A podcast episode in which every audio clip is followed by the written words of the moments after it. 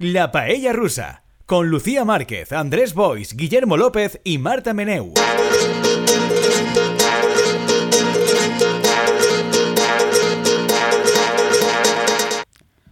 Hola paellers, aquí estamos una semana más. Tengo hoy conmigo únicamente, únicamente en la soledad de este estudio a Andrés Boispalop. Hola Andrés. Hola. Guillermo López está de misión, está en una misión diplomática de alto standing, mm, quién sabe dónde, ¿verdad? En unas coordenadas secretas que no podemos desvelar. Tenemos también a Marta Meneu a través de las ondas en misteriosos lugares catalanes. Hola Marta. Hola. Y en control técnico tenemos a Néstor Giner salvándonos de nosotros mismos, o al menos intentándolo. Yo soy Lucía Márquez. ¿Qué tal? ¿Cómo estáis? Guillermo, com ha perdut la selecció espanyola, després d'anar programa rere programa dient vaig a Espanya, no vaig a Espanya, i finalment era que sí anava a Espanya... ¿Para qué? ¿Para què? ¿Para què? No, però ha desaparegut a, a un lloc on ni tan sols hi ha ni telèfons, ni connexió, ni res, no? No, no. És com una de les coves eixes teues on marxes tu de vegades. ¿Yo? Sí, alguna vegada, no? Ens havies dit que estaves perduda en una cova, tal. Yo en una cueva.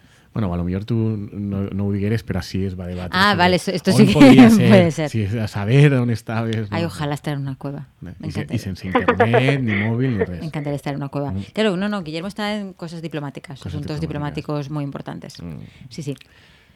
A lo mejor es que está traumatizado por la derrota de, de España. Espanya. I No, és que entonces- hi ha temes diplomàtics importants, perquè jo no sé si Marta i tu que vareu comentar que passàveu del Mundial i que fins i tot passàveu dels partits de La Roja, Ajá.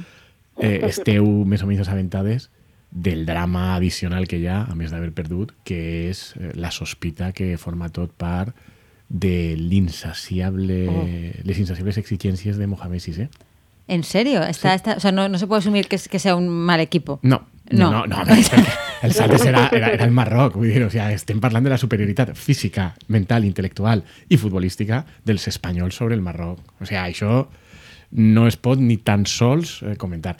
Aleshores, ha d'haver alguna explicació i l'explicació més o menys que s'està imposant, hi ha dos. No? Una és eh, Luis Enrique Traidor ha fet un sabotatge a saber per què, i a saber si hi ha alguna cosa a veure amb el Marroc Interessos i, ocultos. i, i Perro Sánchez.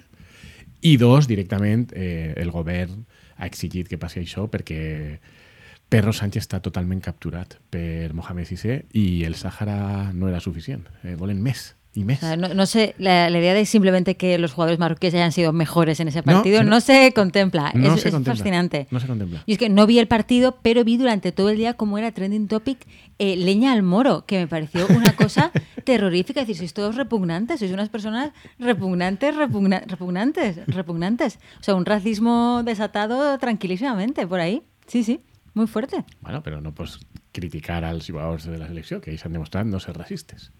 Bueno, no, no lo sé, no, no, no- lo sé, no he visto O nada. simplement han perdut. No he visto, efectivamente, eso sí. Me da, me da un poco de pena por Luis Enrique, ¿no? Porque pobrecico. Y le odia la caverna y tal. Pues. No, no, sí, ara està tothom absolutament desatat. Jo no sé com ho has viscut tu, Marta, però en terres catalanes és a més on se suposa que com hi ha més marroquins que en cap altre lloc d'Espanya, i més esos mallorquins estan capturats pels malvats separatistes catalans, és on més ha hagut festa de la selecció. Però sí, a València va haver prou de festa ahir, eh? O sigui, i a més, molt civilitzada. Jo no, he, no crec que ningú se puga queixar. Vull dir. Que por cierto, también me encanta el, el sector racismo de madre mía, van a destrozarlo todo, esos marroquíes celebrando. También como si los hooligans españoles fueran unos caballeros eh, correctísimos, educadísimos, el civismo. En fin. Sí, yo, yo de hecho, eh, yo no vi el partido porque yo he sido súper fiel a lo que comentamos cuando empezó de boicot al Mundial en Qatar, entonces no he visto el partido. Sí que sé que, que fueron 0-0 todo el partido y llegaron a penaltis, ¿no? Y en, y en penaltis es, es cuando perdieron. Y pensé lo mismo, pensé lo, eh, o sea, lo mismo que Lucía, pensé, pobre Luis Enrique, porque a mí me cae muy bien. Eh, pero sí que es verdad que aquí en, em, en la capital catalana, em, en, en Plaza Cataluña, que es como el, el centro de, de la ciudad, digamos, em, sí que hubo como celebración de, aficionados marroquíes con bengalas, con, con banderas y tal. Y sí que vi lo que decía Lucía de, oh, madre mía, lo vas a destrozar todo, no sé qué, pero es que en realidad, o sea, yo en, Pla- en Plaza que es como cuando pasa algo en el fútbol la gente lo celebra ahí. Y me acuerdo cuando el Madrid la temporada pasada ganó la Champions, fue No me acuerdo muy bien qué no, era. No molt bé. És que el Madrid ha La cosa que ga- Champions. ganó algo, la cosa que Bueno, ganó. Sí, es- lo, o sea, lo que ganó el, Madrid, porque no me acuerdo qué mes es era. una cosa eh, maligna Me acuerdo que- que... también estaban celebrándolo en Plaza Cat y era más o menos, o sea, había menos gente porque, quiero decir, celebrar una victoria del Madrid en Barcelona es un poco arriesgado. Había menos gente, pero vaya, que era exactamente lo mismo. Entonces, eh, eso, nada. O sea, a mí me impactó que ayer había muchísima gente celebrando lo de Marruecos y me, me impactó decir, ostras, pues sí que hay marroquíes aquí, la verdad. Pero más allá de eso, mm, o sea, es que vaya, o sea, la misma celebración que un español. Entonces, sí que es verdad que, claro, que da, da mucho a, a comentarios bastante racistas.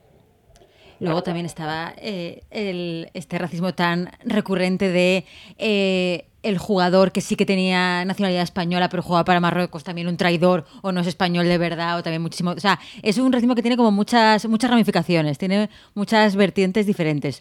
Ninguna de ellas que, que implica simplemente el hecho de os han ganado un partido de fútbol, ya está, eh, ya pasó, todos tranquilos. No, no, hay, hay algo como que toca ahí el autoestima colectiva de los muy españoles, muchos españoles. Estic comprovant que efectivament el Madrid sí va a guanyar la temporada Mira, passada. Andrés, la- ¿cómo haces el periodismo? La, la Champions League. És que és terrible. El tema del Madrid és una cosa terrorífica. Després podem parlar dels traumes que cadascú té en matèria futbolística, però ja, la, diguem que així eh, els espanyols hem habituat, els espanyols no del Madrid, o no sé, la gent normal, ens hem acostumat a, a que ja, mira, és una condemna que t'ha caigut, que el Madrid periòdicament guanyi la Champions, no sabem ben bé per què, una, una altra, una altra, ala, ja està. I aleshores ja perds el compte i ni tan sols ho processes molt. Però sí, sí, va guanyar l'any passat també la Champions. o Pues sea, que sí, estarien pues en Plaza fue- Cataluña. Fue ahí que yo he de decir que me impactaron las dos cosas por igual. O sea, que hubiera gente del Madrid celebrando en Barcelona la Champions y, y que ayer saliera tantísima gente marroquí a, a celebrar que, que habían pasado la eliminatoria. Pero vaya, sí que es verdad que, eh, o sea, yo estaba pensando mm, que me hace un poco de gracia cómo se ha ido pasando desde aquel 7-0, se ha ido como deshinchando un poco la moral española al 0-0 con Alemania y ahora ya como derrota y es como que se empezó en plan que no se podía decir nada contra Luis Enrique, que lo comentamos en la paella, y como que poco a poco, eh, digamos que los medios anti Luis Enrique han ido cogiendo fuerza, claro. Jo connectant amb el tema del Madrid i els traumes de cadascú, perquè ja que estem així en la paella russa, mira que servisca de psicoanalista, a mi sí que em passa... Te vamos a tener que cobrar 60 euros si dices tres frases más sobre Sí. tus traumas, sí. Esto es la Ah, sesión. sou barates, no? No, una hora 60 euros. Una hora Está 60 euros. a precio de mercado. Ah, sí, sí. Sí, sí. Ah, yo pensaba que era Una- un euro el minuto. Sí, Un euro el minuto. O sea, dices una vez más la palabra trauma y son 60 euros, Andrés. No, però, em, clar, vosaltres probablement passeu del futbol, no? I a més sou relativament joves. Però a mi, jo, jo m'he educat i vaig créixer en una Espanya que era una Espanya, la Espanya eixa dels anys 80, que estava, estaven moltes coses per fer, era me- més cutre, però també hi havia certa il·lusió d'anar millorant. Però Está sonando peligrosamente a Federico Jiménez dos Santos cuando habla de, de la Barcelona que vivió en la transición. Ah. Está siendo esto fascinante. Mm, mm. Había, dirías que había más libertad. Más libertad. Había más Se- libertad. Se respiraba. Se respiraba. Se Ilusión. respiraba. Es que Federico la ilusión y la libertad lo dice mucho Sí, también. se sí. respirava, era un altre aire. No? Sí. No, però sobretot el que, dir, el que hi havia era una consciència de, de que com a país i com a societat ens quedava moltíssim per fer i que érem per a moltes coses cutres. I això se traslladava al futbol. És a dir, jo recorde, i tota la meva infantesa, és eh, que Espanya anava a un Mundial, a una Eurocopa, i si havia classificat per al Mundial o l'Eurocopa, normalment havia sigut agònicament i ja gràcies. I anaves pensant que podia perdre tots els partits perfectament i que cada partit era, buf, Escòcia, juguem contra Escòcia, buf, Escòcia, juguem contra Bolívia, era, era... Qualsevol partit se considerava que era complicat per ser. I de vegades es guanyava, de vegades es perdia, com passa en la vida i com passa en el futbol, que més el futbol i el futbol professional és una cosa molt competitiva, guanyar sempre és impossible. I a poc a poc el país aquest s'ha convertit en com si fos el Real Madrid, que és eh, un equip en què els seguidors d'aquest equip estan acostumats a guanyar, a guanyar per decret o per decret arbitral o per diners o pel que siga, o per bon joc, o per gent competitiva, el que siga, però guanyen molt i aleshores ells assumeixen que el resultat per defecte normal és guanyar. I si no guanyen, s'organitza una escandalera i és un drama tremebundo. I va resulta que ara, amb la selecció espanyola, passa el mateix. I és una transformació social que a mi me resulta fascinant, perquè no entenc com una societat pot viure tan absolutament fora de la realitat de pensar que el resultat normal és guanyar sempre i que te la, la teua selecció guanyi sempre. I no sé si sona això a Felipe a Jiménez Los Santos, no? Però jo crec que Jiménez Santos estava també molt en el rotllo d'Espanya de guanyar sempre, eh? De dir, no? Per- claro, pero per porque això, es- Per altres raons, no? Pues sí, no, cre- creo que no son las mismas razones que las tuyas, quiero pensar. No, però que, aquesta, però que a mi aquesta societat me resulta molt curiosa perquè de veritat tu te n'adones que els mitjans de comunicació, els polítics, la gent del carrer i tal, dona com una pseudoobligació o el resultat per defecte que tu has de guanyar. I clar, això no passa normalment. I aleshores la baqueta és una darrere una altra. Se va guanyar el Mundial famoso ese 2010 Sí, i des bien, moment... viviendo de las rentas, Perfecte. viviendo de las rentas ya es però de- obsceno. Clar, però des d'aquest moment han passat 12 anys i cada any ha sigut baquetà, baquetà, baquetà, baquetà, baquetà. I aleshores hi ha una, un drama col·lectiu que a mi me resulta absolutament infantil, però a veure, vull dir, hem anat cap arrere. Sí, en la vida s'ha de saber que de vegades perds. Pero además, tú, tú no eres del Levante. Sí, bueno, que a ellos encanta, os encanta los del Levante toda la épica de la derrota, eso os gusta muchísimo. Muchísimo os gusta. Yo, eh, eh, yo históricamente era del Valencia, pero Ah, por un tema generacional. El que que- hacerte el moderno, eres, eres No, Levante. el que passa és que me va passar, me va passar amb el, amb, amb el València. El Llevant sempre m'havia caigut bé, com li passa a, molt jugador, a molta gent del València, que com no ha sigut rival, li tens certa simpatia, perquè no hi ha, no hi ha conflicte. Però a mi ja, quan va arribar Salvo i tal, i va començar a fer coses estranyes, i ja no diguen quan el van vendre en aquest moment, la veritat és que me vaig allunyar molt emocionalment, i és de veres que ara si vaig al futbol normalment has de veure el Llevant i tinc certa empatia. Aleshores, l'última vegada que el Llevant va pujar de segona divisió a primera divisió, jo estava en el camp, i, i, i me, me, me'n recorde molt que va pujar el Llevant, era un moment d'alegria, perquè a més pujaren a falta de 5 o 6 partits per a, per a, per a acabar la Lliga, i tenia a l'esquerra a un home que portava un puro, ja no se podia fumar, crec, i aleshores el portava apagat, però el mossegava. I aleshores, quan acaba el partit, el Llevant puja, tothom està molt content, i l'home mig plorava o plorava, i deia, i repetia, tota la vida patint, tota la vida dius, però home, per l'amor de Déu, estigues content que per una vegada ha guanyat el Que no, que no, que-. Però no, és el yunque de l'adversitat, no? Ahí, pam! Y Es que conozco a muchísima gente de Levante y son todos de este palo. Sí, sois tota la vida sois patint, todos de este tota palo. la vida patint, tota la vida Sí. patint. Ni tan sols quan se guanya... Tal. Però a veure, vull dir, és que la vida normalment és que si hi ha una competició amb 20 equips, 32 equips, normalment guanya un només. I en el futbol, a més, hi ha un element d'aleatorietat, de sort, que fins i tot sent el millor, de vegades no guanyes, o normalment no guanyes. Doncs no, així hi ha una puerilitat absoluta que és... Pero también creo que va por todo el rollito patriotero, ¿no? Que al final, pues todo el orgullo patrio también se cimenta en esas cosas de somos los mejores. ¿Por qué? Porque somos los mejores. Ya está, ¿no? No es una cosa lógica. Porque hemos nacido aquí, porque somos los mejores. Y ya está. Doncs imagina el trauma si perds, i a més perds contra el Marroc. Claro, claro, en- enemigo histórico. Don Pelayo, si había gente por, en Twitter por la mañana hablando de Don Pelayo. Era, era una, o sea, fue una cosa patetiker, patetiker total. No, pues per això de dir que com és un, el tema del patriotisme, me, me, me fascina la societat en la que vivim, que el patriotisme ho viu des d'aquesta perspectiva, perquè jo no crec que la societat espanyola fora menys patriòtica quan se tenia aquesta sensació de som uns paquetes i el que hem de fer és millorar.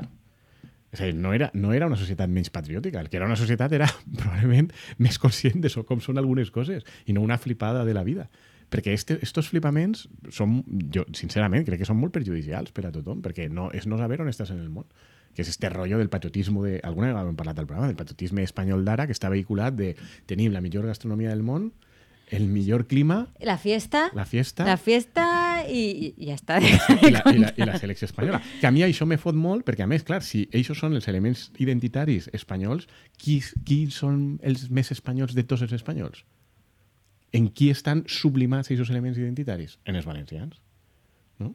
Gastronòmicament, els plats coneguts d'Espanya són tots valencians. No, es que yo creo que esto te lo... Plats... Realmente gastronómica, o sea, gastronómicamente en España hay mucha riqueza en el sentido en el norte se cocina súper bien, en el sur también.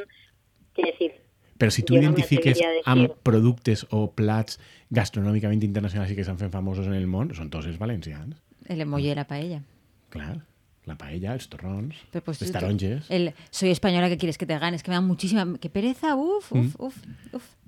No, no, però pues, pues, pues ese és el patriotisme que tenim. I ahí jo sí que crec que, sincerament, la societat espanyola s'hauria de plantejar una miqueta cap a on anem, no? Si efectivament ese és el model de construcció d'imaginari col·lectiu que, que, que volem.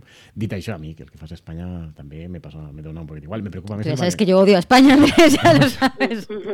me preocupa més el valencià, eh? Me preocupa més el valencià i veure com, per exemple, mm, la... l'agència estatal, aquesta aeroespacial, Sí. se'n va a Sevilla perquè fan una avaluació que han publicat en el BOE, que és molt interessant, i va, resulta que Sevilla té potència industrial, té carreres tècniques de tal, tal, tal, tal, tal i consideren que València no en té d'això, eh, se fa una agència d'intel·ligència artificial i se'n va a Corunya, més o menys per mateixos motius, i a nosaltres ens donen el Benidorm Fest. Bueno, lo dices como si fuera un premio de consolación. A Jo ho ver, canviaria. podríamos tener las dos cosas. Yo es que sueño a lo grande. Quiero el Benidorm Fest y la agencia espacial. Que, El pan y las rosas, Andrés, lo queremos todo. Però és que si dediques recursos a una cosa, probablement No, més porque además, si no, los, los astronautas de la agencia espacial pueden ir de público al Benidorm Fest. Sí, Y però- quien gane el Benidorm Fest irá a visitar la agencia espacial y hacerlo de esto que tienen como, bueno, no sé si lo tendrán, pero siempre salen las películas que tienen como una nave de gravedad cero y puedes flotar. Sí, Y entonces, pues, Chanel podría haber ido ahí a flotar y tal. Yo es que lo veo un combo estupendo. Correcto. Tremendo combo. Aún- Perro Sánchez, aún estás a tiempo de mover tus hilos. Mm. Mm, sí, sí. Bueno, i, i veieu a Luis Enrique fora ja o no? Que no, no sé nada, Andrés, no, però no, sé feeling, nada. el feeling que no? El que No sé heu nada. ¿Sabes lo que hace? Esto, hice una cosa horrible. Com passeu Tengo- olímpicament del futbol i de tengo la una confesión també, horrorosa no, que Marta? hacer. Sí. Passes de tot? Yo de Luis En- yo yo a favor de Luis Enrique, yo espero que no se vaya, pero O sea, tú que, tens claro, esperanzas estoy que no muy se des- vaya. Yo no estoy desconectada del fútbol. Yo de lo que estoy desconectada mucho últimamente es de la prensa deportiva, que yo siempre la he visto como muy de manera meme, o sea, de manera humorística para reírme de ellos, pero últimamente me cuesta mucho verlos, como que no no sé. Mm. La confessió vergonyant de Lucía. la Pero una cosa de persona lamentable y despreciable. La volem, y yo la soy consciente, ¿eh? soy consciente. O sea, peor aún que confesar estar suscrita a la newsletter del New Yorker, pero en esa línea fa- patética, una cosa horrible. Mientras jugaba España contra Marruecos, yo lo que hice fue ver un documental de Susan Sontag. O sea, una persona horrible, despreciable. Me- me- Ocupant no fue adrede, o sea, la vida. Ocupant més la tele de casa. Sí, pero estaba sola. Estaves a soles. Sí. I comentaves en Twitter parts del documental? No, Perquè no, això hauria sigut molt bonic, fer comentaris sobre... Pero luego en dije, Twitter. pero qué, a- o sea, qué asco de persona, qué cosa más repelente, pero no, no fue adrede, no fue adrede. La vida, la vida me llevó a ese a eso. Y ya tengo equipo de fútbol, ya sé de qué equipo soy, que tenía el otro día... Bueno, queda clar que eres del València. No, no, y luego había eh, oyentes haciendo cábalas sobre si yo era del Madrid, que yo no sé qué les he hecho. No. Soy, he tenido que buscar el nombre porque no me acordaba el nombre bien, del Cuenca Mestallistes. Ah, Ajá, que es el club de recuperando el club de accionariado popular de los años 20 valencianos y en la directiva está Vicente Chilet, que es amigo mío y mejor periodista y persona. Así que ya, ya tengo equipo. me pareix bé, me pareix bé. Además, fútbol un- de verdad, no como un este projecte- fútbol moderno. És un projecte molt bonic, és un projecte molt Pam. bonic. Eh, el que passa és que jo crec que de moment no ha agafat embrancida, no? Bueno. O sea, estan ahí no? jugant en regional o no sé què, no? Eh, juegan como en ligas con otros amiguitos del mismo rollo. Ah, o sea, que són, són només lligues d'aficionats. De, que no, de, po- accionariado popular. No, no tengo más información, popular. Andrés. No, pero yo pensaba que sí que jugaban en... en... Pero a otros países, han estado en Italia, Ah, en en Alemania. tal. Sí, sí. Bueno, bueno. I la presidenta era una dona, a més, no? Me sona. No tengo ninguna otra fundadora, la fundadora, que era filla de un que va a fundar ya el primer club y se fa... Puede ser. No. Pero ves, ya está. ¿Mm? Por cierto, ya antes de cambiar de tema, el último apunte que me da mucha risa también viendo la ola de racismo salvaje, cuando luego vienen a decir que no hay que mezclar fútbol y política. Cuando después España pierde ante eh, un país con el que tiene una animadversión histórica y claramente ves como hay política por ahí brotando por todas por todas partes. Vamos, una reacción que probablemente se hubiera perdido contra Escocia, no se hubiera llenado de leña al escocés, Twitter. Pero bueno. Ahí el que és interessant és que eh, hi ha una, una sèrie de reflexions que jo he vist i és sobre com t'has de comportar quan tu estàs en un altre país que no és el teu, vivint i treballant, sí. i la teua selecció s'enfronta a la selecció d'aquest país i a més guanyes. Eh, Jo, jo he vist molts comentaris de és que això és una manifestació de no tindre respecte pel país d'acollida, de no voler integrar-se, de no... Mira, eh, yo he visto es- Erasmus españoles en otros países y es una va cosa yo, eh, va yo. repugnante. Exactamente. O sea, no, no sé, no. Per això, ahí vaig jo. No? Però sí que és de veres que hi ha una cosa de la selecció del Marroc que és curiosa i és que em, pràcticament la meitat dels jugadors són jugadors que no són nascuts al Marroc, sinó que són nascuts a França, a Espanya, a, a Sí, Bèlgica... que les han dado caña también por eso. Sí, En clar, plan- clar. No, però, malos españoles. Però que són persones que tenen uns arrels marroquins i se senten més vinculats al Marroc que a Espanya i probablement també tenen més oportunitats de jugar en la También puede ser que aquí no les llamen y allí sí. Exacte. Claro. Cosa que a lo millor canvia, eh, de futur. I ara la selecció potent és el Marroc i és, ui, me'n vaig a Espanya, que en el Marroc està més complicat jugar. Pero me encanta el. No hay que mezclar fútbol y política, excepto cuando sacamos a Don Pelayo Mm. a agitar el fantasma de Don Pelayo, porque patatas. En fin. Està molt embolicada l'extrema dreta espanyola darrerament. No. Nada. Cuenca Mestallistes. S'han Cuenca quedat sense referents, no? Perquè ja ho comentarem un altre dia, però ja heu vist la transformació no? de Macarena Olona. Yo creo que sigue transformándose, todavía no se acaba de encontrar. Está, quan está s'acabe, en ese, pues está acabe, en ese proceso. acabe ja la comentem. Bueno, cerrando este bloque sobre el Mundial de Fútbol, eh, yo intento hacer los deberes, o sea, yo he hecho los deberes y me he estado leyendo muchos, muchos, muchos textos sobre el melodrama de las renovables y tengo una confesión casi tan mala como la de Susan Sontag, que es que no he entendido prácticamente nada. Marta, no sé si tú has llegado a entender un poco el conflicto. Yo sé que hay un drama sobre los tejados, sobre si tejados suficientes o tejados insuficientes, por una parte, y luego hay otro sobre la rapidez con la que se tramitan los expedientes. Es lo único que he sacado en claro. El resto me he hecho un lío con los voltios, los nombres, las gente, eh, los fichajes que entran, los fichajes que salen, de qué familia, de, de qué es cada uno, las lealtades, que estoy, tengo un, un lío, como diría mi padre, morrocotudo. Sí, yo igual, o sea, leí, me, me estuve leyendo como noticias y tal de a ver si me entero de algo, no lo conseguí, me pasé a Twitter en plan a ver si hay alguien que ha hecho un hilo relevante en Twitter que me lo explique. Y solo vi a gente como pegándose entre sí y debatiendo sobre cosas que tampoco entendía, sobre si es regulable, si no, si el sistema funciona de no sé qué. Y, y entonces no, no, no, creo, o sea, el tema de la electricidad y los precios y tal, creo que es un tema que no, no estamos consiguiendo llegar al público general ¿eh? de esto y, y me parece, o sea, me parece horrible porque al final son cosas que nos afectan en el día a día a todos y que si nosotros con un mínimo de interés hemos intentado buscarlo y no lo hemos entendido, no me quiero imaginar gente que está como súper desconectada de los medios. Yo lo siento mucho por los paellers que buscaban respuestas en Marta o en mí, no las vais a encontrar.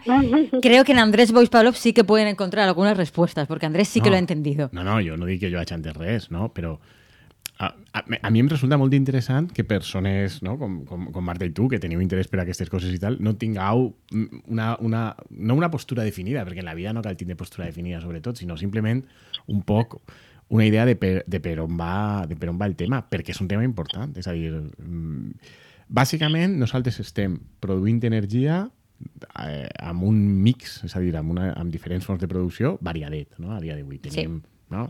Tenim nuclear, que és el 20% del que produïm, tenim eòlica i renovables ja, perquè s'ha fet sobretot eòlica i solar, i a lo millor és un altre 20-30% del que tenim, eh, encara cremem carbó per a produir electricitat, també de vegades gas en centrals de cicle combinat quan fa falta, i tenim energia hidràulica, que se suposa que és la millor perquè no contamina, és barata, però clar, el problema és que depèn de l'aigua, i aigua tens o no tens, i una vegada la tires riu avall, si hi ha un altre embassament, la replegues i pots tornar a tirar-la, però això s'acaba, i sobretot és que acabes cedint el control de l'aigua i dels rius per a produir energia i, i, i- perds l'aigua per altres coses. És a dir, que, que produir energia sempre té problemes, no?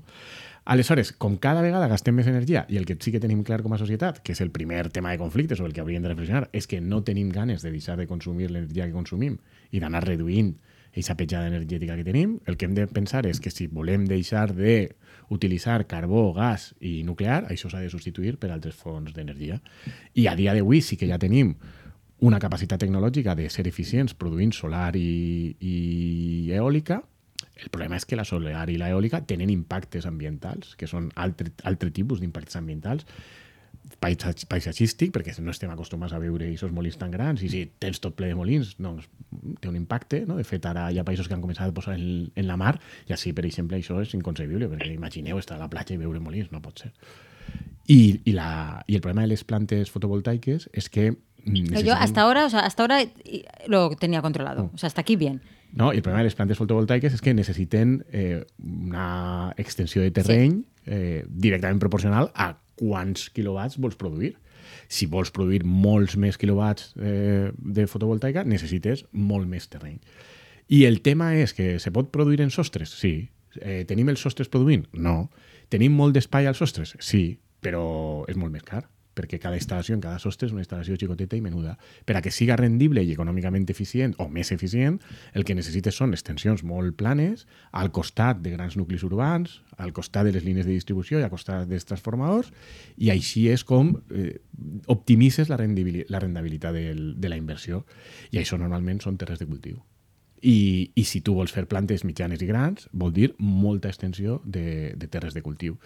I, el, I aleshores la qüestió i la discussió és dir, tu què has de fer? Dir a les empreses i als interessats en invertir i a la societat en el seu conjunt, encara que siga més car, el que hem de fer és posar entre bancs o dificultats o limitar la quantitat de terres de cultiu que transformem i dir-los, mentre hi hagi espai en sols rústics degradats, en sols industrials abandonats, en teulades de polígons industrials o en teulades de grans equipacions públiques que tenen molta teulada, tu has de fer-ho ahir i te vaig a limitar que vagis fent-lo en, en altres espais, o pel contrari, hem de donar llum verda a les, a les demandes, que són demandes privades, de, de, de fer grandes plantes, que fins ara, és, fins ara és el que s'està fent. De fet, hi ha coses en la regulació divertides, com per exemple que se considera que són plantes, o sea, plantes vegetals. O sea, tenen la consideració... Como con hojitas y tallitos y tal. O sea, bàsicament, vull dir, eh, tu pots posar-ho en sol rústic, que és un sol on mm. normalment el que se pot fer és conrear i ja està, aleshores se considera que això és un tipus de conreu, no? O equival a això, i aleshores que no és un impacte industrial, quan en realitat bueno, si una planta és molt gran se sembla més a això, però... Total, que això és, la, és la gran discussió, però jo no sé si fora de València se sap, però així al País Valencià ara hi ha un conflicte polític brutal. Estás, por eso es que està sent molt dramàtic. Sí, sí, està sent molt dramàtic, perquè fins ara què és el que havia passat? Fins ara el que havia passat és que les regles eren unes regles tendents a dir la iniciativa privada uh -huh. que vaig a demanar coses i nosaltres les acceptem, però els llindars de rendabilitat econòmica no havia fet que hi haguera massa. Però entre el, te el tema d'Ucrània, ja n'està parats, eh? portem 8 anys de botànic i no s'ha fet ni una. Però va, resulta que ara, amb la guerra d'Ucrània, com ha pujat el preu de l'energia, i entre això i l'evolució tecnològica, de sobte és més rendible. I com és més rendible, què ha passat? Que totes les empreses del sector i els inversors i fons d'inversió internacional han dit, xop, allà anem. I han començat a plantejar propostes. I clar, aquestes propostes se plantegen i de sobte en els municipis, de sobte la gent diu, ui, és que me van a posar així com la mesura universal española de, de ¿no? que son campos de fútbol, ¿no? Con 40 campos de fútbol. No, no, la, la medida española oficial es Santiago Bernabéu. Santiago Bernabéu, ¿no? Pues, 40 Santiago Bernabéu. Santiago Bernabéu ¿no? En Sagunt, uh -huh. eh, associada a la Gigafactoria que està sí. voltant, crec que deien l'altre dia que van 500 Santiago Bernabéus juntes. Clar, és que estem parlant d'unes instal·lacions molt salvatges i aleshores ahir aquests impactes generen, generen polèmica i tu tens a molta gent que diu no, no, primer les teulades, primer els sols degradat, primer els sols industrials o primer anem a veure municipi per municipi com ho distribuïm per a que no hi hagi una concentració excessiva en un municipi. I hi ha una altra part que diu, no, no, no, no això és superurgent, superurgent, encara que en 8 anys no s'havia fet res. Però ara és superurgent, superurgent, super, i s'ha de donar un verd a tot. Suposa que arribaran, s'acabarà arribant a un equilibri, perquè és evident que tu necessites anar programant això, no, no pots deixar que siga la iniciativa privada la que vagi directament fent-ho. Entre altres coses perquè necessita la propietat dels terrenys, que és una altra, i moltes vegades el que està demanant ara ja directament a l'administració per a les plantes grans és que l'administració s'encarregui de les expropiacions per a fer-ho. Y luego, paralelamente a esto, como la otra pata de la polémica, o al menos de lo que ha trascendido a medios y yo he conseguido leer en mi investigación para prepararme esto, era que también había un poco de polémica sobre si los expedientes estaban tramitando bien, tarde, mal o había ahí un atasco. Ah, pero atasco en los expedientes siempre. Claro, por eso, pero ha sido como de repente una cosa como muy problemática. Sí, perquè hi ha un decret d'ajudes europees i de regulació de, de com se fa la interconnexió a la, a la xarxa que diu que han d'estar més o menys tramitats els expedients per a mitjans de, de gener de l'any que ve.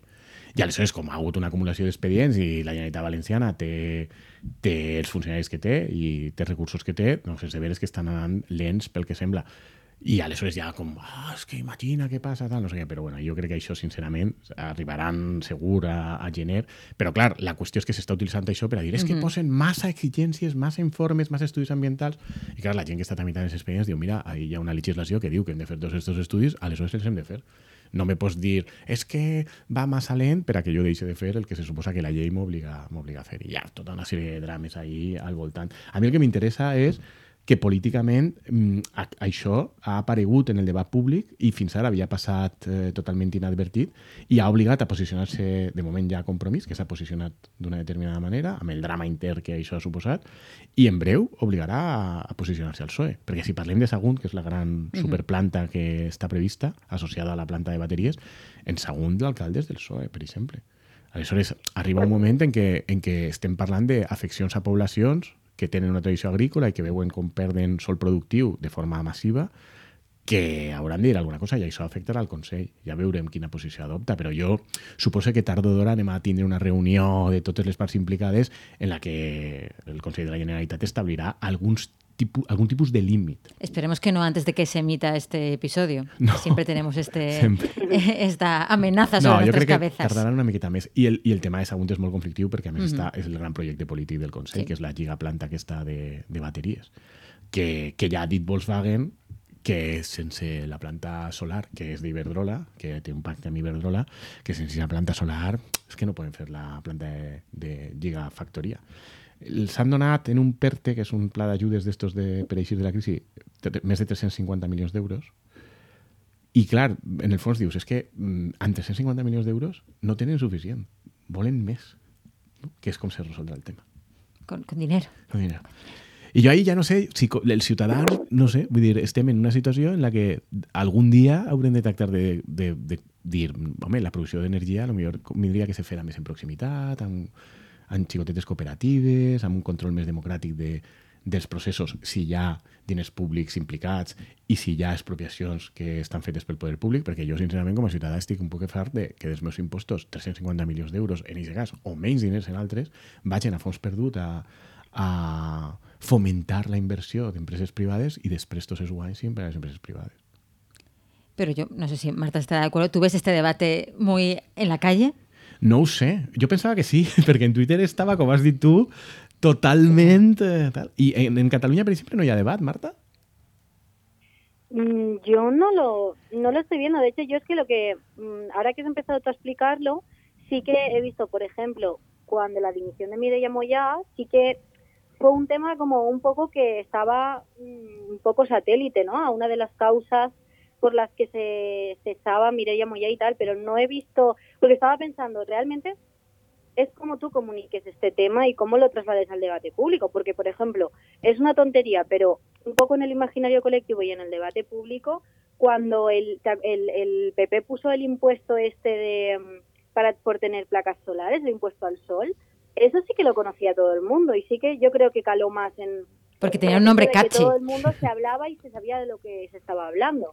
Entonces, yo creo que es más el cómo, cómo trasciende al debate público o cómo se comunica, porque es eso, Mireia Moya, que era la de eh, consellera de Medio Ambiente, que también tenía que ver con ese tema, uno de los factores, me acuerdo que cuando se explicó, eh, estaba por ahí, pero tampoco se le dio especialmente importancia, se pasó como por ahí y ya está, y tampoco veo que en el debate público, a nivel ya no de medios, ¿no? sino eso, de la gente de la calle, no, no veo que, que se esté comunicando como para que la gente lo haga suyo y pueda como formarse su opinión. O sigui, vosaltres no teniu la percepció que a nivell de carrera sol li preocupe massa a la gent i, sobretot, no teniu la sensació que la gent tinga una posició decantada en un sentit o un altre. Ni de coña. Ni de. Ni No, de jo, conya. jo també ho La penso. respuesta es ni de coña. No, és que una cosa que és divertida és que hi ha gent que estava acusant a la part de compromís que un poc ha provocat eh, aquest gir de fer-ho per raons electoralistes. Perquè deien, és que ho, ho fan posant en perill la gigafactoria i posant en perill eh, moltes coses per raons electoralistes per atraure al públic que està superpendent d'això. I jo pensava, però com va ser per raons electoralistes? Qué És una cosa que no, público. que, que, no entén, que no entén ningú. I hi ha una cosa que té a veure amb això que deia Marta de l'impost al sol i els plaques solars i que, tenia, que té a veure també amb el, amb el que deies tu de, del retard, i és que hi ha molt de retard en la tramitació d'aixòs 300 expedients de 300 plantes solars que volen fer grans inversors. Però, però hi ha més retard encara perquè funcionaris i treballadors públics falten a la Generalitat Valenciana respecte de les tramitacions de les persones que van posar plaques solars i volen autorització per a aquestes plaques solars endollar-les a la xarxa de manera que quan els sobra energia puguen vendre a la xarxa i estar connectats quan els falta per a comprar-li, per exemple, a Iberdrola i a canvi revendre-li a Iberdrola quan els sobra. I d'això part de la discussió que estava molt bé és que uns deien eh, és que les plantes ah, una, estan endarrerint amb informes ambientals la tramitació d'aquestes plantes i si no arriben a finals de gener amb les autoritzacions se perdrà tot i serà tot un desastre. I l'altre dia de sobte van dir no, és que de plaques solars a les teulades tens 20.000, vora 20.000 sol·licituds d'interconnexió a la xarxa en els últims 4 anys i la Generalitat Valenciana n'ha aprovat 30 de 20.000. Que la raó de nou és que ha una, una gran quantitat de, de feina i poca gent per a fer-la. Però també això són decisions polítiques, és a dir, a on vols posar els funcionaris a treballar? A sí. resoldre a les persones que estan interconnectades a la xarxa les plaques del seu, les seues teulades, que són 20.000, o les 300 megaplantes solars. Mm? Doncs, eh, bueno, has de fer les dues coses, probablement, però, però que retards n'hi ha en un cas i en altre. I aleshores acusar de és que per raons polítiques ho vols retardar. No, és que simplement les coses van, malauradament, molt espai. Però me posa Lucía Márquez cara de Això de les plaques solars. Yo no votaré por eso. Tú no votarás por eh. No, no, es que me, me, parece muy complicado, me parece muy, muy ¿Sí? complicado. Pero yo es que de verdad que creo que no es un debate que esté ahora candente en la calle. Creo que está mucho más candente el qué cara está la luz. La luz ah. está muy cara, que luego, pero que se queda ahí, ¿no? Que no va sí, más allá. Però vosaltres, per exemple, mmm, que al poble mm, al que aneu habitualment o a la platja a la que aneu habitualment, que ara al costat hi ha Horta, hi ha Tarongers, hi ha el que siga, no, que tot això desapareguera i eh, quedara substituït per panells solars en instal·lacions massives, us sembla una cosa greu o no us importa? Perquè la clau és eixa. O sea, al final la batalla la guanyarà qui tinga la població darrere. ¿Pero tú crees que este relato es el que está trascendiendo? Home, no, d'això va el tema. Es que no, de... o sea, no está trascendiendo ¿no? ningún debate, ningún relato. La cuestión es, Yo ¿qué creo es que más eso no está importante? llegando. ¿Qué es más importante? Yo no la, creo que que, la el llum... debate lo gane quien tenga la gente detrás. O sea, al final se puede dar un problema político sin que trascienda el debate público y quien tenga el poder político, el gobierno o el poder económico detrás, decidir y ya está. Creo que no todos los debates que se den o todos los dilemas. Sí, ahí tens tenga- raó. o sea, Ahí tens raó, però, però sí que és un problema polític, eh? I crec jo, si tens a la gent cabrejada en els pobles i comences a perdre estaría alcaldies per això. si trasciende al debate público estaría muy bien, porque eso haría como que esa información, que es en gran parte súper técnica, empezara a desglosarse y bajara un poco como a tierra, ¿no? Y que, y que estaría súper bien que en programas de todo tipo de estos de infoentretenimiento que se dan ahora y en debates de la tele y tal se diera, porque eso significaría que mm, llegaría más a la gente. Yo creo que el problema que está viendo ahora es que muy poca gente que llegue a la gente de la calle está hablando de eso, ¿no? Como para poder hacer suyo ese problema. Sí, perquè de moment no s'ha vist. Jo crec que el problema li ha sortit a compromís quan en pobles normalment menuts han començat Sí. algunes instal·lacions i de sobte la gent ha dit espera, espera, espera, espera, què passa si que estan expropiando o estan comprant o tenen un projecte per a fer una superplanta ahí. Aleshores és quan per primera vegada... I és Pero por eso, paradòx- porque lo tienen como ah, cerca, algo, Mm. que, algo tangible, algo que le puedas poner és, cara. És quan ho veus per Exacte. primera vegada. I, I el que sí que és de veres és que és un debat molt interessant, perquè, clar, és un debat intern de l'esquerra. O sigui, a la dreta. Otro, está, está a la izquierda bien de debates internos. No, Muy però bien. vull dir que des de juny, a lo millor, de fa 5 anys o 10 anys, te diuen no, és que seran els partits d'esquerres o determinats partits d'esquerres els que s'oposaran a que hi hagi energia fotovoltaica, energia solar fotovoltaica per el seu impacte ambiental. I dius, ui, com? Això és, en, pri- en principi és contraintuitiu, però és que la vida és complicada. Ya, es que la vida moderna es muy complicada. La vida moderna és molt complicada. Eh, No hay consumo Yo, ético bajo el iba- capitalismo. Otra cosa que iba a comentar es que en realidad el tema de las placas solares sigue siendo como una imagen muy amable, ¿no? En el imaginario colectivo, como que todos pensamos en, en placas solares y es como, guau, qué ecologistas somos. Entonces, claro, pensar que eso puede tener también un impacto ambiental negativo es como que creo que fa- falta mucha pedagogía como para que lleguemos a entender a nivel para que lleguemos a entender a nivel gen- público general que, que eso también tiene su, su parte mala, ¿no? I, Ja. I de tot tipus, a més. Eh? O sigui, no només és l'impacte ambiental, sinó també un impacte per a produir-les, etc etc. Però el debat és molt divertit perquè l'últim argument que ara ja se comença a gastar dels que estan a favor de les plantes solars és que pitjor és l'horta. És a dir, que el sol d'horta productiu o el sol dedicat a tarongerar és un sol que té un impacte ambiental i ecològic molt pitjor que el de les plantes solars encara que no em parega, perquè se carrega la biodiversitat i en canvi en les plantes solars baix les, plantes, les plaques hi ha tot tipus de biodiversitat més boniqueta. Ya, pero no puedes poner calabacines y Ja, cosas. el problema és que Claro. s'ha de menjar alguna Claro. cosa. Però, però bueno, això... que cultivar los calabacines. Sí, però el plantejament és, dona més diners a això? Pues a això. Ja els cala eh, le- les calabacetes que les facin ahí al Marroc i les importem El- ese equipo que gana a España. d'Espanya. Hablaba antes Andrés de la división de la izquierda. Me va muy bien para nuestro siguiente tema que tenemos que comentar muy rápidamente, que es la simpática encuesta de El País sobre Sumar. Yo tengo que aprovechar eh, que no está Guillermo aquí para decir que yo estoy en contra de las encuestas electorales fuera de periodo electoral. Estoy en contra. Home, si En no, de contra. què parlem? Eh, Por eso estoy en contra. Me parece No. producto ¿No de me- me- autoconsumo. no me fatal. Sí. Sí, sí, porque que, claro, como para debate, pues no sé qué, un punto por arriba, un punto por abajo. En contra. Es Mm. todo inventado, nada. Sí, però Sí. jo l'enquesta la veig molt, molt interessant. Jo no sé, Marta, què pensa, però jo veig que és una, la primera enquesta un poc en el que li han preguntat a la gent de l'espai de Podemos i a, al voltant tu què prefereixes, a Podemos o a Sumar? I eh, segons l'enquesta del País, més o menys, de cada tres persones, dos prefereixen a Sumar i una a Podemos. Yo tendría que ver muy fuertemente si a esa gente le han tenido que explicar la diferencia entre Podemos y Sumar, para empezar. Bueno, que ya me Yolanda- parece... mm, Yolanda i Pablo. Pero es que, Pab- que Pablo no se presenta, es que ya Es estamos igual. con. Pablo no tiene ningún cargo político. És igual, però simbòlicament és Yolanda o Pablo? Quiero saber a cuánta gente de esa encuesta pensaba que Yolanda Díaz estaba en Podemos.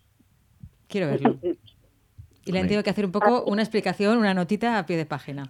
Home, si algú diu sumar és que sap més o menys què és sumar. He dit do, 2 a 1 i no és 2 a 1. O sigui, crec que era un 9% sumar i un 6% eh, Podem. És a dir, no és 2 a 1. En realitat és dos cinquens i tres cinquens. O sigui que... Con fracciones ahora y todo, madre Sí, mía. sí. No, qué, qué exigente. qué- A tope, qué a tope, exigente, a Andrés. tope, a tope, ¿no? Haciendo fracciones. No? 40%, 60%. 60-40. 60-40.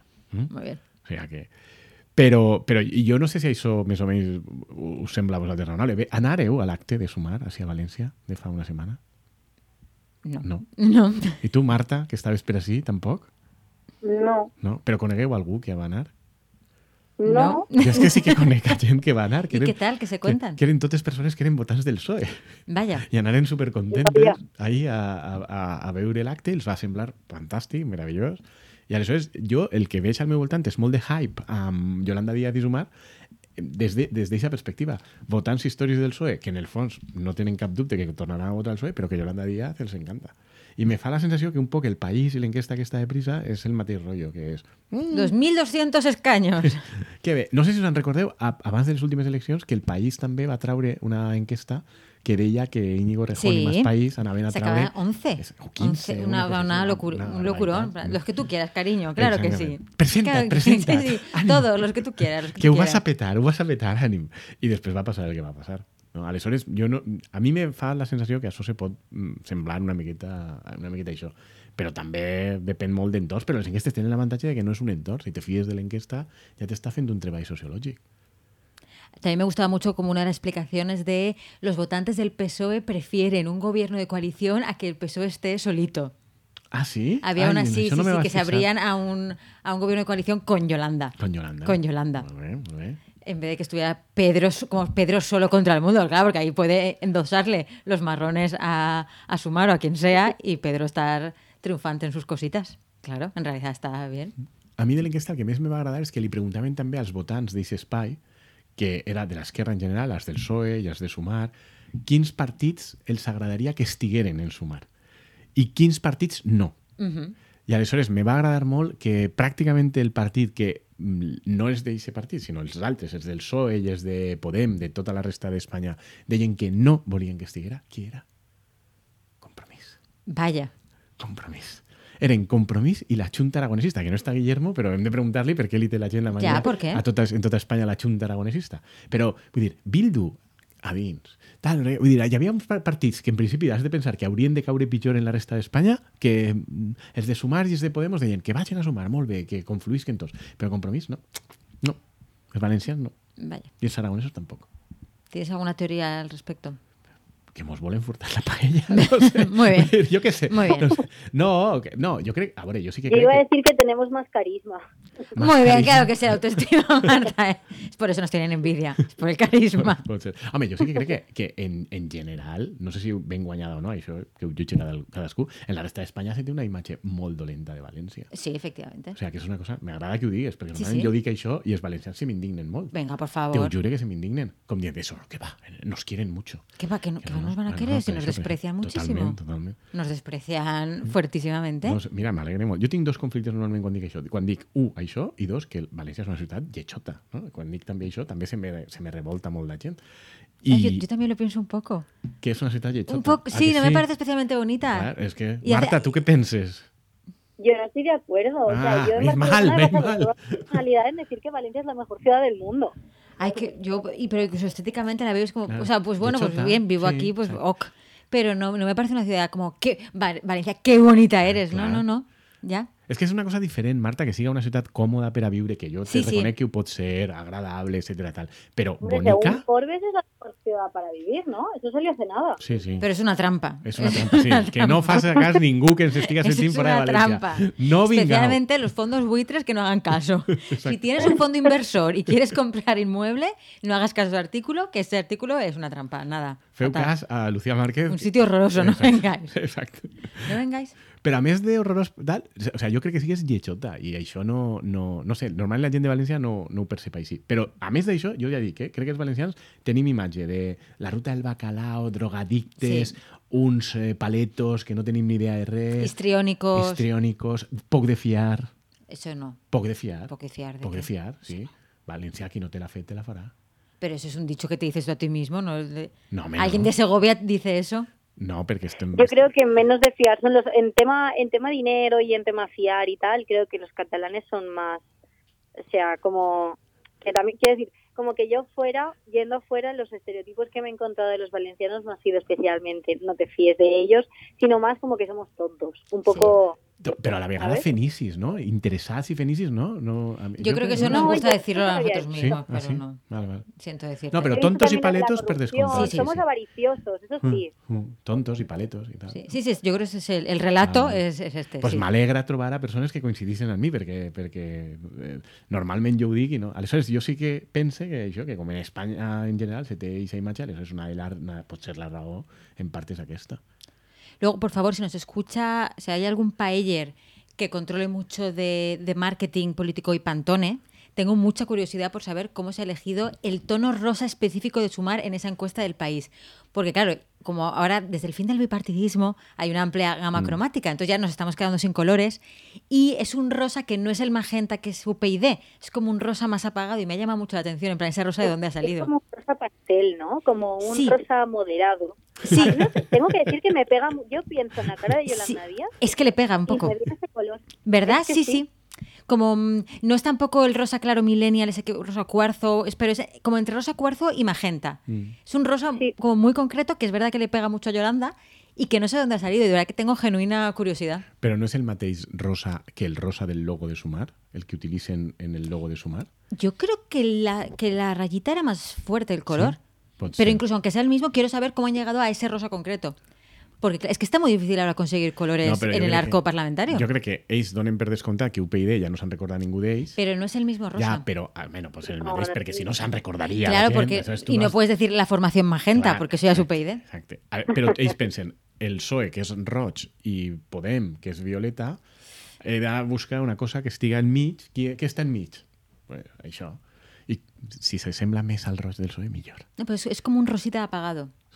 Sí? Bueno, veieu que identifica bé eh, la, Sí, la sí, formació por com eso a es ella. que es- me llama mucho la atención porque está como muy bien conseguido ese rosa apagado. Mm. Quiero saber qué yo pantone creo es que ese. también es como que es, el- ese rosa apagado es como muy femenino. o sea, Sí. No sé, me parece como que es la representación de la feminidad que Yolanda Díaz también lleva mucho. Como en plan es una feminidad guay, o sea, no no el estereotipo, sino una feminidad que resuelve conflictos. Sí. que- o sea, no sé, es que le pega muchísimo, es verdad. Es un poco del color de la funda del móvil que lleva ahora mismo Andrés Boispalop, estoy viéndolo. Un poquito más oscuro que tu- la funda de tu móvil, Andrés. Sí? Més Sí. oscur? Ah, val, val. Sí. No, és que la, la meva funda té... Esto es completamente diverses antirradiofónico, lo siento sí. muchísimo por los paelles, pero bueno, es que la tengo sí. aquí delante. Sí, pues como un rosa tirando a malva. Mm. Sí, La formació malva, a partir d'ara? sí, No fer. sí, por ejemplo. No, por ahí, ejemplo. en tema Pantone i formacions polítiques, és que estan expectants a veure si desapareix d'una vegada Ciudadanos, els de compromís. Hombre, claro, es que ahí tienen un Es drama que- con el tema naranja, es por que eso- ejemplo. es que eso és una vergonya, no? Es que, pero es que es muy interesante el tema colorista. Clar, ahí. clar, perquè Compromís estava abans. Claro que tú dices abans. la formación naranja y qué es. Exactament. Mm. Ah, ah, no, no, clar, clar, no, per això, per això. Però sobretot que ells estaven abans, ells tenen la legítima indignació de considerar que estos els han furtat Hombre, el, es que un poco- el color identificatiu. Efectivamente. Mm. Así es. Pues por favor, si hay algún paeller que controle el Pantone y nos puede informar de esto, yo lo agradecería mucho. Mm. En contra de las encuestas, a favor del Pantone. Però vosaltres penseu que l'enquesta del país més o menys reflectís el que és la realitat o el que veieu al vostre entorn? Que hi ha més entusiasme per Yolanda a dia d'avui que per Pablo? Mm, Hombre, yo- yo creo que mm, yo, yo creo que mm, no es que haya más entusiasmo, es que Pablo no se presenta. Claro. O sea, Pablo no va a presentarse. Que, que La cosa perirene. Irene, es que Irene está desaparecidísima Hombre, también, ¿con qué ¿no? está O sea, bueno, O sea, yo creo que Irene está como Irene muy... tiene perfil bajo por, por todo el, el debate trans y toda la ley esta del CSI y tal, que, que entiendo que quiera tener, o sea, creo que le interesa tener ahora mismo perfil bajo, pero, por ejemplo, Yone Belarra tampoco creo que sea un lideraje que sea, no sé, no, no lo veo como que todo el mundo lo conozca, por ejemplo. Claro, o sea, yo creo que Irene está como muy en, ¿no? en fase ministra, en fase en cajón de ministra, no de lideresa. Y Yone Belarra no la conoce ni Cristo. Esta es mi, mi- mis dos centavos. Claro, entre Yone y Yolanda tiene más tirón electoral Yolanda. Sí, Claro. sí. Pero y es- Pablo no se presenta a nada, no se presenta, Pablo Iglesias no se presenta a nada. Ya tiene su plaza asociado, tiene su canal de YouTube, tiene su podcast, pero no se presenta a ninguna elecciones. Aleshores es sou més de Yolanda que de Ione. Pero si se presentara Irene... Mm. Ah, és que això és la clau. És que no presentaran a Ione. Si van a la guerra contra Yolanda, no aniran amb Ione, aniran amb Yolanda. ¿Y, ¿Pero tú crees que va a haber una Pero- guerra? ¿No van a acabar haciéndose todos amigos? No, amigos no. Claro. Bueno, Porque en realidad una cosa que dice la encuesta es que más allá del liderazgo, o sea, el, porque a mí me ha hecho mucha risa cómo la encuesta han hecho como un dibujito de colo- un medio quesito de colorines. En plan, situación hipotética número uno, la izquierda fragmentada. Situación hipotética número dos, la izquierda todos son amigos. Entonces, creo que una de las, o sea, lo que intenta decir la encuesta así como por encima de todo es que la fragmentación de la izquierda penaliza. Entonces, eh, no sé, creo yo después de ver esa encuesta, a mí lo- yo lo que pienso o lo que me hace sentir es, si después de eso Podemos y Sumar van por separado, yo me enfadaría mucho, porque es que no, no, o sea, creo que es bastante evidente que no, no, no van a aportar nada. Entonces, que presenten a Irene, Irene tiene súper mala prensa ahora, o sea, y que presenten a Ione Belarra, que no la conoce nadie, pues no sé, es que no, no lo entiendo. Yo no lo entendería. o sea, tú votas por el Yolene. Exacte. No, i que tendencialment han d'anar darrere Yolanda, no? I pujar-se i se Claro, yo, o sea, yo creo, o sea, tal como te lo presenta la encuesta, la encuesta, la encuesta te está diciendo, para la izquierda a lo mejor sería que todo el mundo vaya de rosa. ya está. Un rosa apagado no a. Ahora hay que buscar el nombre del chipeo, pues si es Yolene o es Irelanda. És molt massa Mira, es más fácil que las malditas fotovoltaicas de las puñetas. és massa complicat. I, i, I també, Marta, t'agradaria que, per exemple, Compromís eh, estiguera ahí dins? A nivel estatal, Sí, clar, per a, per a sumar eh, a les estatals. ya. Mm, no lo sé. Es que, claro, yo estaba pensando, claro, con, eh, Valdoví se presenta la Generalitat, que eso ya lo ha anunciado. Entonces, aún no hay candidato para las, las estatales, ¿no? De compromiso. No, no. no. Però, clar, la qüestió Claro, és que jo aquesta, aquesta dinàmica de és que hem d'anar sempre tots junts perquè tal i, i us heu de diluir darrere del projecte Molón que cada... Proyecto Molón número 5. Exactament, no? Que cada 4 o 5 anys apareix un nou projecte Molón no? sempre amb un lideratge que ens ve de fora i eh, tu, mira, t'has de posar ahí darrere perquè és que si no l'esquerra patís molt. I jo, sincerament, d'aquest xantatge emocional estic una miqueta cansat i entendria que la gent de Podemos també estiguera cansada i dirà, mira, a veure, jo tinc un pes electoral que hem dit abans, és 40-60. Pues mira, tu me dones el 40% a les llistes i si no, mm, jugue a soles, perquè, no sé, vull dir que, que hi ha un, una dinàmica de hem d'anar tots junts que jo, sincerament, a mi me cansa. A mi me cansa. Però bé, però veig que estic en Ah, minoria pero en. Yo también, o sea, yo lo entiendo, pero también viendo la, en la encuesta, por ejemplo, la diferencia entre que no vaya junto a la izquierda o sí que vaya junto a la izquierda, una de las diferencias que se veía es que quien sube es Vox, por ejemplo, de escaños. Entonces, a mí que haya una casi mayoría absoluta de la derecha y no la derecha de Rajoy, sino la derecha de PP más Vox de ahora, a mí tampoco me hace mucha gracia. Mm, se li Es, es dir a una postura súper moderada en realidad, porque es como, eh, bueno, para que no vengan los otros, pero es que, claro, es que llegado a este punto, ¿qué haces? Yo Claro. estoy un poco, mm, no estoy nada contenta con el panorama que tenemos en general. Tenemos que pasar a nuestra recomendación cultural. Per a ser més optimistes. I Bueno, no sé, no sé si nuestra Ah, recomendación cultural es muy optimista, la verdad. Marta, ¿crees que lo que nos vas a recomendar es muy optimista? Por lo que yo he podido ver por encima, no. No, que va, no lo es, pero, pero es muy interesante. Eh, yo hoy quería recomendar un libro que es, eh, se llama El diario de los incurables, es una novela de ficción. ¿Qué? Que ja comencem bé, incurables. No? Sí, sí, bueno, a ver, es, es como divertido porque me parece una propuesta como súper original, pero muy poco alentador, la verdad. Es la primera novela eh, que publica un cantautor que se llama Guiu, o sea, firma como Guiu Cortés, pero en realidad eh, como cantautor se llamaba El Niño de la Hipoteca. Ah, claro. Y, y nada, o sea, no- realmente no tiene nada que ver con sus canciones o su trayectoria ni nada, sino que es una idea que le vino y vio que no la podía meter en una canción y entonces pues hizo una novela. Y a mí me recuerda mucho a José Saramago. No tanto a- al ensayo sobre la ceguera, sino a, a- ¿no sé si habéis leído una que se llama Intermitencias de la muerte o algo así? No. Eh, me recuerda un poco a eso, porque es como en la sociedad actual el argumento viene a decir que eh, un día un, un enfermo terminal eh, están todo, con todos los nombres cambiados y tal, pero hay bastantes referencias a la actualidad, pero vaya, es un enfermo terminal que eh, le queda poco tiempo de vida, va como a un acto benéfico donde un tal Faustino, eh, a ver, Faustino López, eh, Te- es como, de- que de o de Florentino. Pérez, ¿vale? Sí. Pues un poco ese rollo. Mm. Eh, eso, o sea, eh, ese señor que es multimillonario, pues está haciendo como una donación a, a una asociación y tal, y en ese acto de presentación, pues un, un enfermo terminal, pues le pega un tiro y se lo carga y luego se suicida, ¿vale? Entonces, y entonces ese terrorista, digamos, porque digamos que la, la novela es un está basada un poco en los magnicidios, ¿no? En, en matar a gente importante o poderosa de la sociedad como multimillonarios, políticos, periodistas, eh, gente, gente con mucho poder.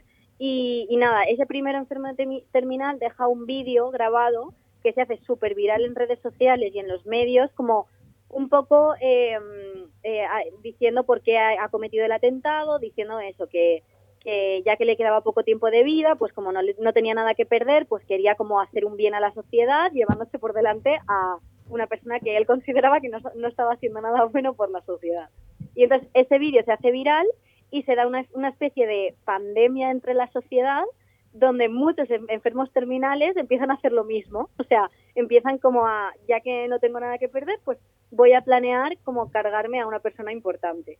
Y, y es como, me recuerda a Saramago porque, claro, plantea como muchos dilemas morales eh, y al final como que se va muy de madre y la sociedad, o sea, se vive una especie de, de pandemia en el sentido de eh, se da un cambio político, se tienen que aplicar como eh, una- un pseudo estado de alarma para controlar a la gente. Y entonces me gusta mucho cómo plantea ese dilema moral. Y luego una cosa que me gusta mucho también es el tratamiento mediático que hay en la novela de, de cada atentado, porque hay como transcripciones de lo que serían como debates en la televisión de tertulianos y, y es muy gracioso ver como realmente no aportan nada y simplemente lo que hacen es como esparcir más el mensaje en un poco lo que ha pasado con Vox. O sea, Y lo, lo nada, que o sea, sucedería. me ha parecido súper curioso, de verdad.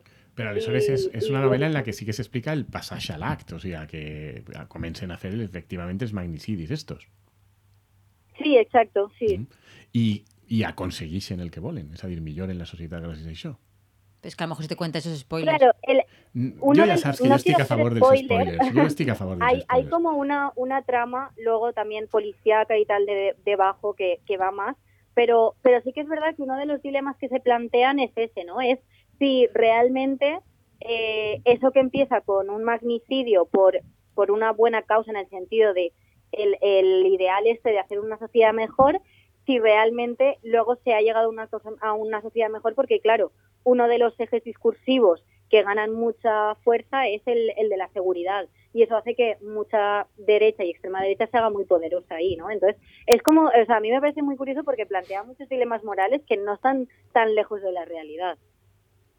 Qué chulo, tiene muy, muy buena pinta. Mm. Me fa gràcia perquè eh, una, una, en, en, el, en el debat previ que havien tingut no, aquesta setmana respecte de quin llibre podien recomanar i tal, mm, una de les propostes que jo us havia fet és un llibre que, que plantejava algunes distopies i una és molt pareguda. És a dir, Pero que... no cuentes así puedes traer el libro Sí, bueno, en el ja, futuro. ja, ja el claro. portarem, però a mi el que m'agrada d'aquestes històries és quan te conten aquesta història, apareixen dinàmiques de terrorisme o de violència per a una causa en principi legítima, però ja sabem que amb violència no, i que el resultat final siga que aconsegueixen el que si no no s'haguera aconseguit. Perquè això és el que planteja de veritat el, el, el dilema moral.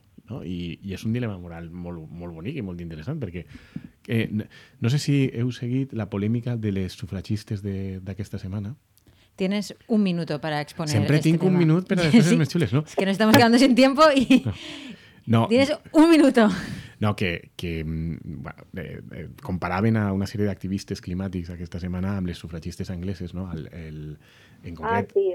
No? Clar, és que ha sigut una polèmica molt, molt, molt interessant i és, i és, no, és que això que estan fent dels quadres de, de llançar pintura Sí. o sopa de és una cosa que ja feren les sufragistes angleses i gràcies a això es va aconseguir el, el de debot.